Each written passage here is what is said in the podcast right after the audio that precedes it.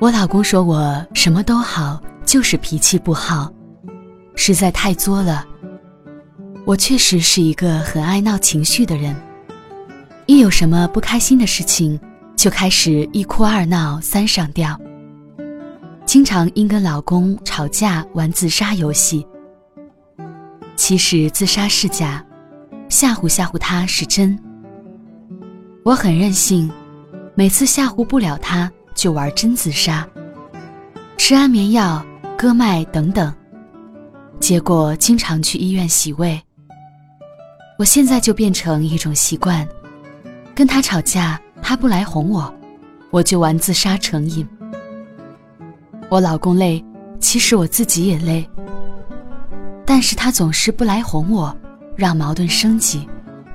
总这么闹也不是办法呀。万一哪一天真死了，那该怎么办呀？其实我只想我老公哄哄我就行，可他偏不配合。这样下去真的会出事的，好困惑呀！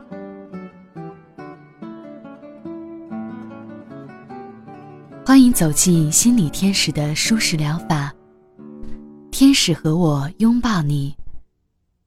感谢您的信任。让我们在这里聊心事，聊心理，聊困惑。首先，请你放松心情，再放松。随着舒适的音乐声中，请做一次深呼吸，然后闭上眼睛。我们慢慢一起进入体验咨询的过程中。你自己都认为你是个很爱作的女人。当你和老公吵架，达不到目的，你就会采取各种极端的方法，想获取他对你的关爱和呵护。但是你有想过吗？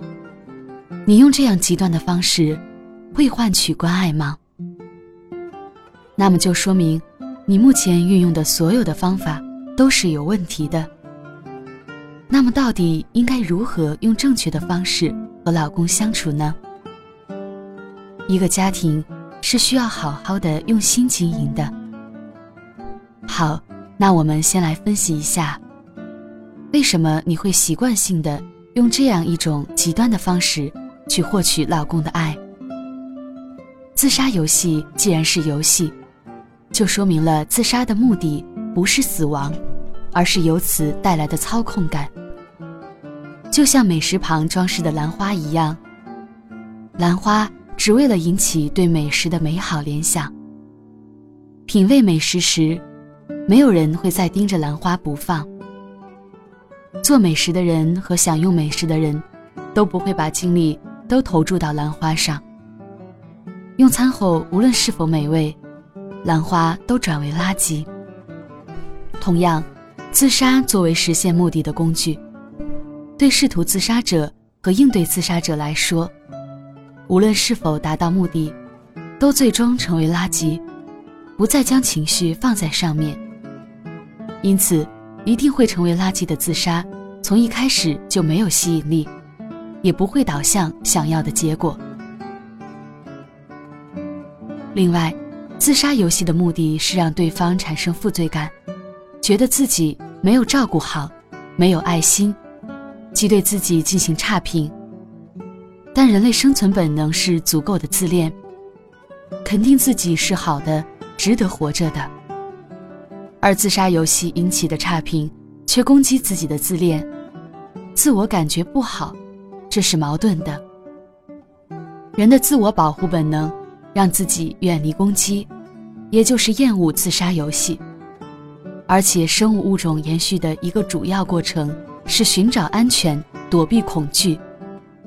自杀游戏恰恰引发的是恐惧，与人的本能相违背，也会使人逃离这一游戏。没有人会真心爱惜把自己变成罪人的人，没有人会爱上令自己恐惧的人。这很像口渴的人却拼命吃饼干，不但不解渴，还使自己更加的渴。习惯使用威胁方式达到目的的人。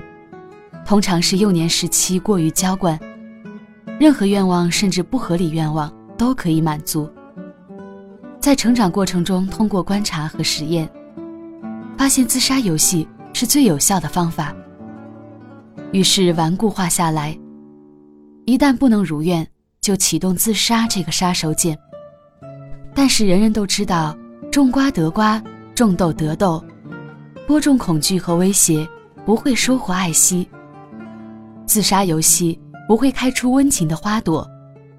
后天习得的行为，可以使用行为疗法矫正，也可以采取认知疗法，识别并剔除那些错误的认知。打破原有的病态模式，建立理性的正常的认知模式。